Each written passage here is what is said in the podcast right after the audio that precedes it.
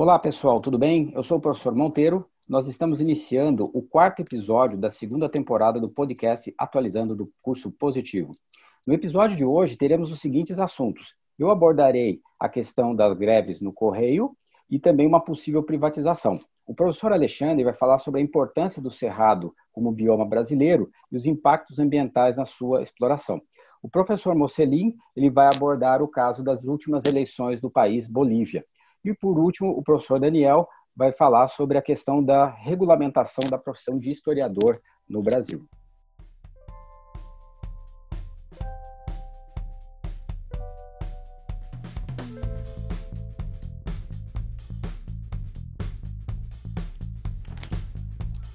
No último dia 17 de agosto, teve início a greve parcial nos Correios.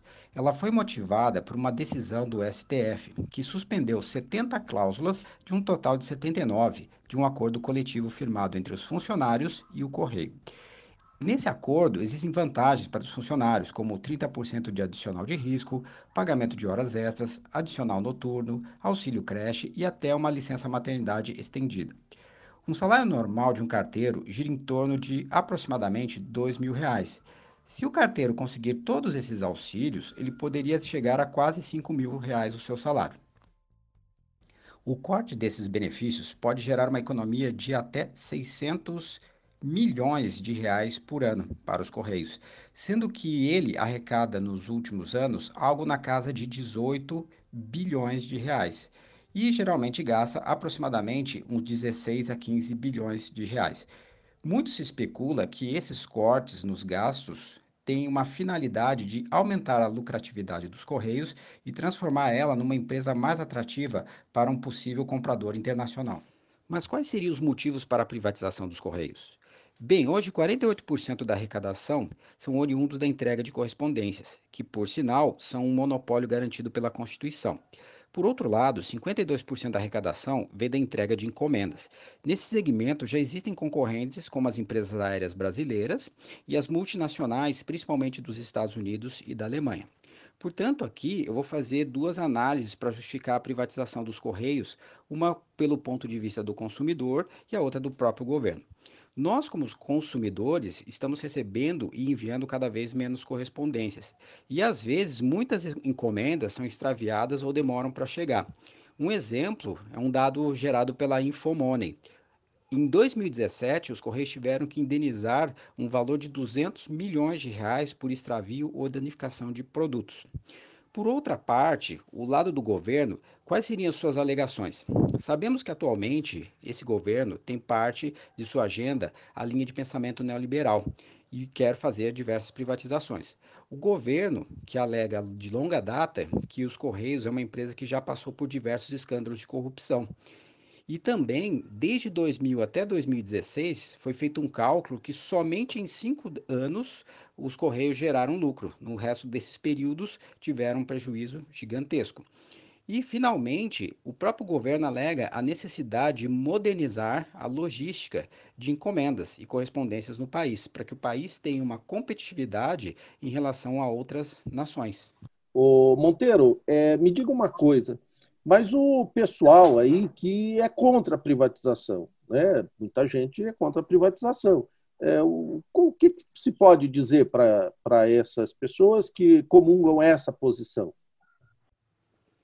Os defensores da existência de um correio mais público do que privado, eles se baseiam nos seguintes critérios: que os correios é uma das empresas que mais empregam no país, com quase 100 mil funcionários em todos os estados, gerando uma distribuição de renda em todo o território. Nos últimos anos, os Correios passaram a ser uma espécie de setor multifuncional para ações do governo. Como assim? Ele serve de banco em alguns casos, ajuda na campanha de vacinação em outros e até mesmo ajuda na entrega e organização das provas do Enem. Isso é muito importante, principalmente em áreas muito afastadas dos grandes centros do Brasil. Agora, muitos estão me perguntando se realmente vai acontecer a privatização dos Correios. Eu ainda não saberia responder.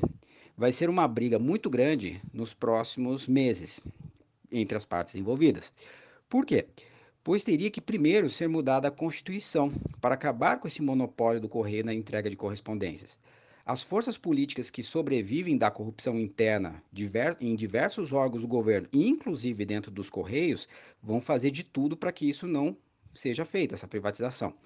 E além de existirem grupos com interesse em defesa da soberania nacional, que temem que uma empresa tão importante como essa, ao ser vendida, poderia ser um risco de uma multinacional é, interferir na política e na economia e no controle de informação dentro do Estado brasileiro.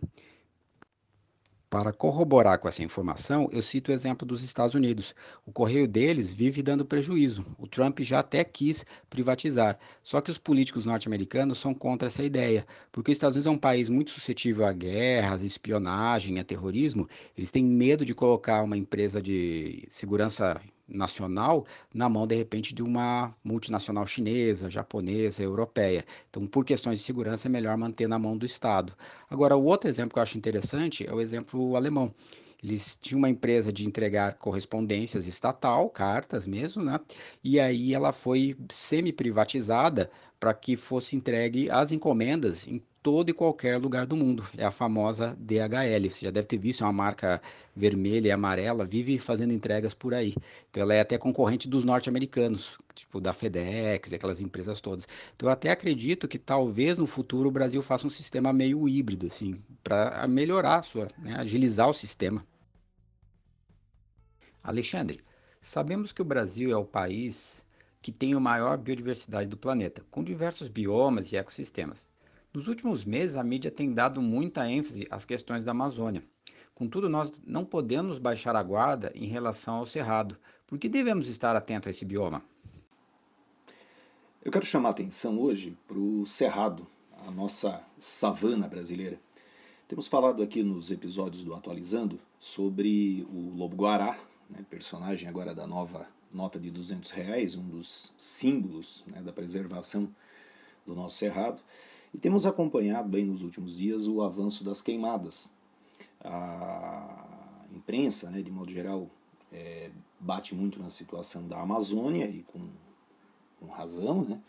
mas as queimadas também têm avançado pelo Cerrado e também é, por uma parte do Cerrado significativa que é o Pantanal Mato Grossense. Né? Embora o Pantanal ali seja uma área de transição entre o Cerrado, a Amazônia, mas, é, de modo geral, o Cerrado é um pantanal né, que todos os anos sofre um, um alagamento. Então eu acredito que nos próximos dias você ouvirá falar bastante sobre o Cerrado. Então vamos lá. Por quê? Bom, então vamos atualizar aí. É, no dia 11 de setembro, nós comemoramos o Dia do Cerrado. Essa, essa data, né, 11 de setembro, é um, parece que a escolha foi um pouco infeliz, né?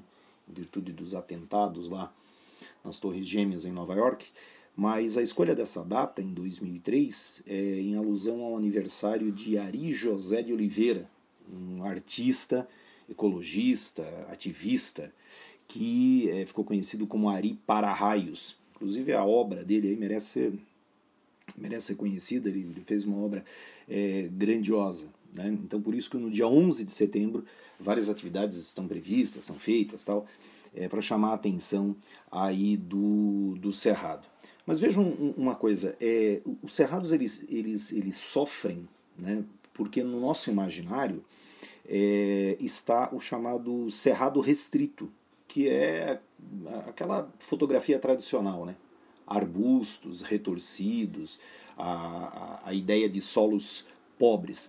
Mas na verdade o cerrado ele tem uma biodiversidade incrível, né? incrível. E veja o tamanho do cerrado, é mais de 2 milhões de quilômetros quadrados. Pensando nos nossos grandes domínios vegetais, só perdia para a Amazônia. E hoje ele está devastado em mais de 50%. O cerrado tem uma biodiversidade enorme, né? e localmente ele é até dividido entre Cerradinho e Cerradão, mas é, essa coisa de ter maior porte, menor porte, também denota né, solos de diferente qualidade, concentração d'água, aquela situação toda. É um bioma que se adaptou depois de situações de eras glaciais, desertos e, e tudo mais. E ele é o coração das águas. Né? Essa expressão muitas vezes também assim meio romanceada, as pessoas acabam não dando devido valor mas os cerrados estão no centro do Brasil e a sua devastação impacta diretamente nas grandes bacias hidrográficas do Brasil, como a Amazônia, Tocantins, Araguaia, São Francisco, Paraná. Então a preocupação com os cerrados é enorme, né? E desde a construção de Brasília ganhou um impulso a devastação dos cerrados. Isso veio com, daí com mineração, obtenção de carvão vegetal, a criação de gado e acelerou bastante com a situação da, da sojicultura aí nos, nos últimos anos. Então, a devastação do Cerrado, a sua importância, né, e esse dia 11 de setembro tem chamado bastante aí a atenção e todas as preocupações relativas ao, ao Cerrado. Mas, Alexandre, é possível e até economicamente viável consolidar a preservação do Cerrado com a exploração econômica? Sim, né? É, primeiro, é, nós precisamos estabelecer uma, uma escolha, claro. Né? Se nós queremos um modelo econômico de geração de riqueza para pouco tempo ou uma coisa mais permanente. Né? Leis nós temos, é, sistemas de monitoramento nós já temos. Eu vejo o Cerrado, além das áreas de preservação permanente, como as matas ciliares, 35% devem também né, ficar dentro das propriedades como reservas legais e ter um uso bastante sustentável. Então nós temos que fazer uma escolha né, para uma agricultura sustentável, é, a ocupação das áreas já desmatadas, uma agricultura né, mais vertical, concentrada, com tecnologia sustentável, criação de gado, investimento na agricultura local, familiar, e isso envolve daí mais uma agroecologia, né, e técnicas como permacultura, agricultura sintrópica. Então nós temos que fazer essa escolha. Outro caminho importante para os cerrados é a prática do turismo. Né? O turismo ele tem várias vertentes ali, desde o simples turismo, vou falar uma coisa aqui assim, mais de visitação, né, de contemplação, mas veja as vertentes aí do turismo científico, cultural, terapêutico até. Então existe um, uma vastidão aí, né? E, e, os cerrados eles já estão num grau de devastação que foram considerados um hotspot né, da, da preservação. Grande biodiversidade ameaçados de extinção. Então a sociedade tem que passar a ver o, o cerrado e, e, os outros domínios também, mas o cerrado que é o nosso assunto aqui, como um ativo ambiental, né? não como um passivo, uma dívida. O passivo já é grande de impactos né, ao meio ambiente mas veja, como um ativo que sobrou. E com isso canalizar investimentos. Esses investimentos a sociedade vai buscar no exterior, na iniciativa privada, enfim, para incentivar pesquisas. É, veja, várias vertentes de emprego na conservação, vigilância. Então é, é possível fazer um uso sustentável, sim, né, e uma preservação, aí uma, uma garantia, inclusive, de geração de renda por um período bem é, maior. E amigos, é, e você que está me ouvindo aí, só me permita três observações finais aqui. Veja que curioso.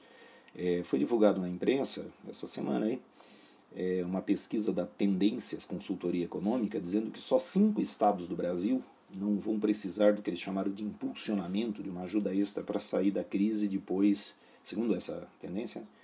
depois da crise do Covid aí são eles o Mato Grosso, Mato Grosso do Sul, Pará, Goiás e Rio de Janeiro. Tirando o Rio de Janeiro, que não está no domínio dos Cerrados, né, que daí tem a questão indústria, turismo e tal. É, todos os outros, né, o Pará tem uma parte, Mato Grosso, Mato Grosso Sul e Goiás estão de cheio no Cerrado. E veja, a dependência do agronegócio, da água, então de um ambiente né, que seja é, promissor. E eu deixo a sugestão final aqui de dois documentários. Um deles se chama Ruivaldo, o Homem que Salvou a Terra. Isso, Rui Valdo, O Homem que Salvou a Terra. Esse você encontra no YouTube. E no Netflix tem um documentário também chamado Sertão Velho Cerrado. Tá? São duas obras aí que você pode assistir, boas, com dados importantes, e vai contribuir para a sua reflexão sobre o Cerrado. Então é isso. Mocelin, uma questão importante. É, a Bolívia, ele é um país que está tentando entrar no Mercosul já faz alguns anos, ele está quase lá. E no final do ano passado houve uma mudança brusca no regime político deles, não só na Bolívia, como outros países da América do Sul.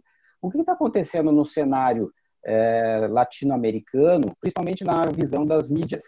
É, a Bolívia foi um país muito rico, entre aspas, em golpes militares mas viveu nos últimos 14 anos uma estabilidade muito grande, desde a eleição de Evo Morales, o primeiro índio a chegar à presidência da Bolívia.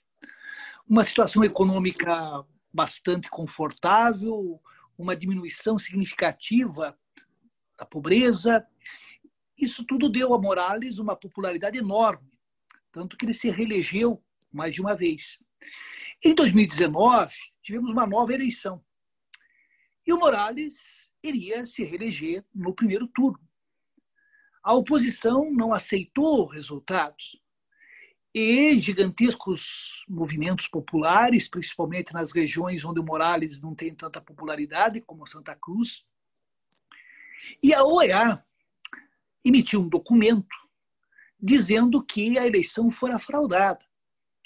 O Morales teve que fugir do país e foi substituído por Janine Agnes, uma senadora branca, de direita, cristã, pouco conhecida. Aqui no Brasil, se nós pegarmos os principais jornais, todos endossaram a tese que, de fato, a eleição fora fraudada. Recentemente, e não sou eu que estou dizendo, é uma reportagem do jornal New York Times, é, pesquisadores independentes revelaram que não houve fraude, que a OEA mentiu, que o Morales, de fato, ganhou a eleição. Então, usou-se a acusação de que houve fraude para derrubar um presidente que iria se reeleger no primeiro turno. Mas por quê? Porque o Morales tem uma postura que não é considerada adequada a certos grupos econômicos internacionais. Por exemplo, o bilionário Elon Musk, fundador da Tesla, um dos fundadores, né, é, revelou que apoiou os golpistas e que o primeiro governo a reconhecer o golpe na Bolívia foi dos Estados Unidos. O nosso presidente aqui, através daquele sapientíssimo ministro das Relações Exteriores, o Ernesto Araújo, também reconheceu o golpe. Agora, o que chama a atenção é que jornais ditos defensores da democracia, aqui no Brasil, é, tenham visto o golpe como sendo algo para é, corrigir um erro, para que a Bolívia passasse a ter uma eleição que fosse efetivamente, entre aspas, limpa. Não mudou muito a história.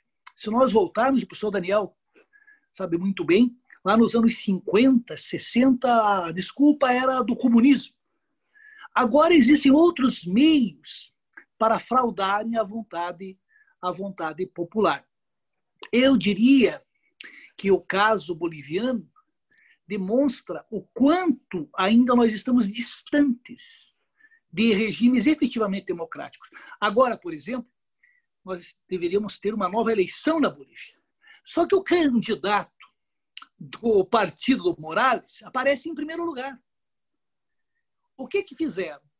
A mídia brasileira reverberou uma acusação de que o Morales teria, teria tido um relacionamento com uma moça lá de 16 anos.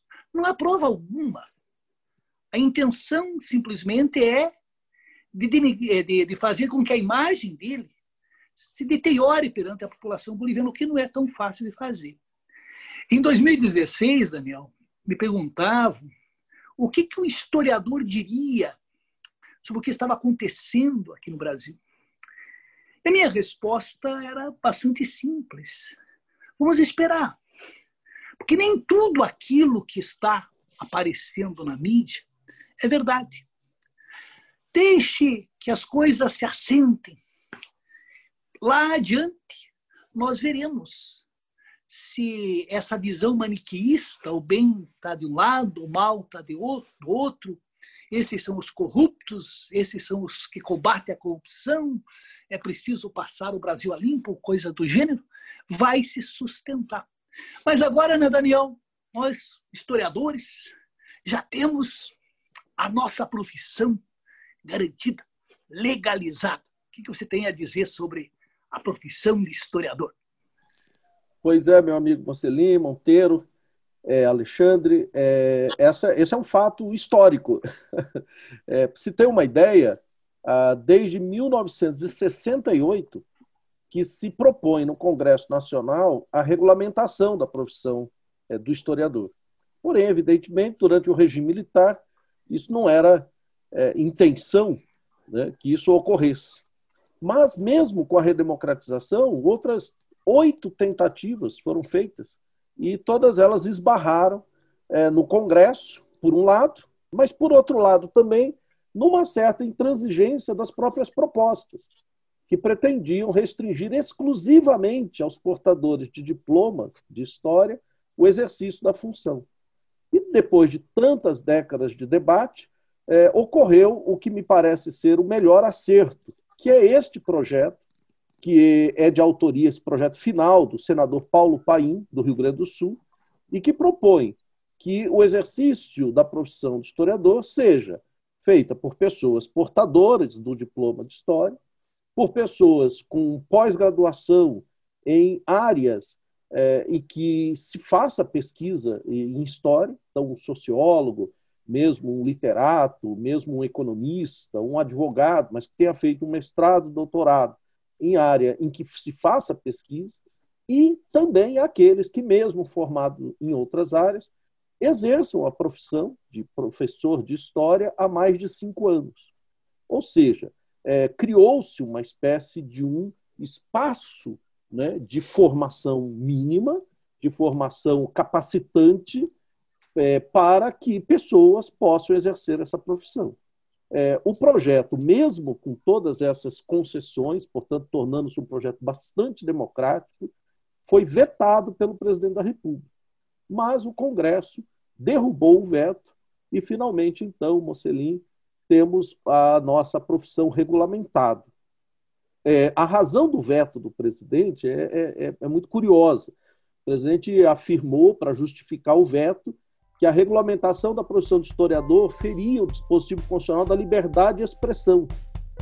Em absoluto, todos continuam a ter o direito a opinar mesmo as coisas mais bizarras, viu, você? Mas, o nazismo é de, de esquerda, por exemplo. É, né? por exemplo. é, ou que a Terra é plana, que são, é, aliás, no campo da opinião, é, opiniões muito parecidas em termos de qualidade. Né? O fato é que é, o, a opinião é livre, a liberdade de expressão é igual. No entanto, é preciso reconhecer que a construção da narrativa do passado principalmente o uso das fontes, a manipulação das fontes, a pesquisa das fontes, exige uma experiência e uma formação técnica. Ou seja, é como a função do jornalista. É lógico que é, é, é facultado a pessoas que não são formadas em jornalismo é, eventualmente se tornarem jornalistas, mas é preciso que elas demonstrem experiência e que elas demonstrem é, uma, uma boa qualidade no manejo técnico da função. Então, o que se pretende garantir, Mocelê, é qualidade. O que se pretende uhum. garantir é que no presente e no futuro os jovens possam voltar a se interessar em se tornar historiadores. E que se saiba que existe agora uma delimitação clara para que ele assim se torne historiador, mesmo que ele se forme em outra, é, com outra, tenha outra faculdade, mas que possa fazer um mestrado, um doutorado, ou que possa começar a dar aula e, e, e depois, evidentemente, se aperfeiçoar, fazer a licenciatura, mas os espaços de pesquisa, os espaços de escrita, os espaços de consultoria, os espaços de docência, eles se tornem atraentes para os historiadores, isso fortaleça as instituições, as publicações, né? Aliás, existem boas publicações, até de divulgação histórica, que não, não se prestam a publicar pesquisas muito acadêmicas, mas a divulgar né, textos históricos. É, tudo isso é beneficiado com a regulamentação.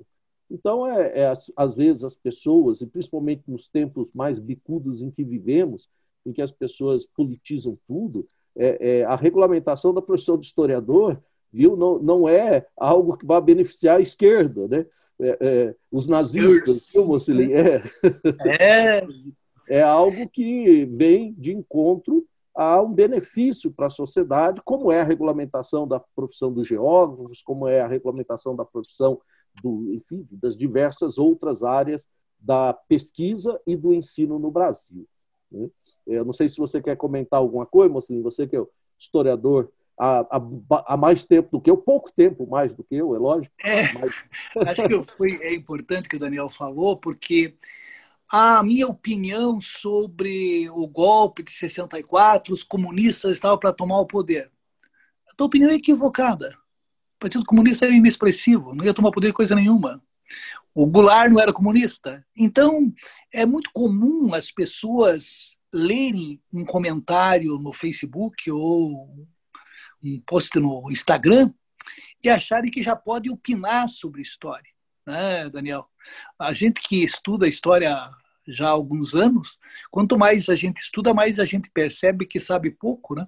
E aparecem novos documentos e a gente tem que fazer releituras, tem que revisitar o passado, né? Lembra que nós escrevemos uma coleção revisitando o passado, em que cada época revisita o passado à sua maneira. Nós estamos revisitando, em função do que está acontecendo hoje, vários aspectos do passado, infelizmente. De fato. E, e só para concluir e fazer uma comparação que eu acho que todo mundo consegue perceber nesse tempo que a gente está vivendo, é a importância é, da formação, da boa formação na área da ciência. Veja que nós estamos aí todos torcendo que os cientistas desenvolvam uma vacina é, que possa proteger, possa proteger a população e, e torcemos que esses cientistas que tenham boa formação, formação técnica, formação é, uhum. enfim, no campo da pesquisa, Quer dizer, não serão esses que opinam nos grupos de WhatsApp, nem nos grupos do Facebook que vão produzir a vacina, serão cientistas. Então, da mesma forma, todo profissional bem formado, é, com experiência, ele contribui para a sociedade. E os historiadores, agora, é, oficialmente, é, também estão aí para é, dar a sua contribuição para a sociedade. É isso, Monteiro, da minha parte. É isso aí, pessoal. Vamos ficando por aqui. Agradecemos sua audiência e esperamos vocês no próximo episódio do Atualizando.